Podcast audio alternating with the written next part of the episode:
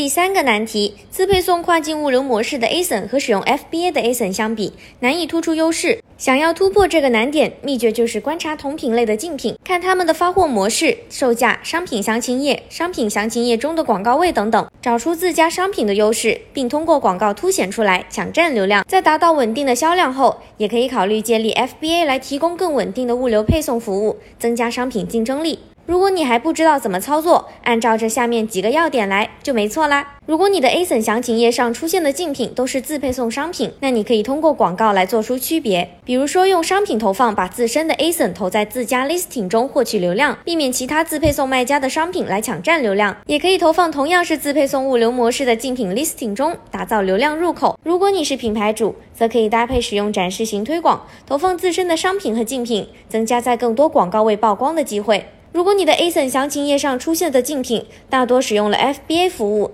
那么建议你重新审阅商品特性和市场习性，在使用广告的同时考虑采用 FBA 服务。有研究表明，当卖家同时使用 FBA 和商品推广的时候，比起没有使用商品推广的 FBA 卖家，可以见到每周 FBA 配送的商品数增幅提升了百分之一百二十八呢。除了这几个难点以外，我们还搜集了一些自配送卖家的常见问题，这里也和大家分享一下该如何解决。有的卖家会问，商品是多变体，应该怎么测款呢？这里建议大家先依照变体的多寡来进行区分一下。如变体的数量可控，比如二十个以内，可以依照它的类目性质或者变体特性来进行测款。如果是更多变体的商品，则可以按照刚刚说的广告测款方法，先为所有可投放的商品开启广告，再找值得重点投放的 ASIN。也有的卖家会问，我的 ASIN 还没有赢得购物车，无法投放广告，该怎么办呢？对于这些 ASIN，你可以及时优化商品详情页来提升购物车获得率。同时关注迟发率、预配送取消率、有效追踪率、准时交货率、订单缺陷率、退货不满意率这六大自配送卖家考核指标。如果你无法为所有商品优化 listing，也可以先观察商品的自然订单表现和上架的时间，再决定是否要针对性的为长期无法获得购物车却有自然订单的 ASIN 完成商品详情页优化。海量 ASIN 意味着更多的销售商机。如果想让你精心挑选的 ASIN 获得更多流量，从佛系出单转变为持续爆卖，记得关注我们，并在。音频下方留言自配送来领取完整版的专属广告攻略哦。那么我们下次再见啦。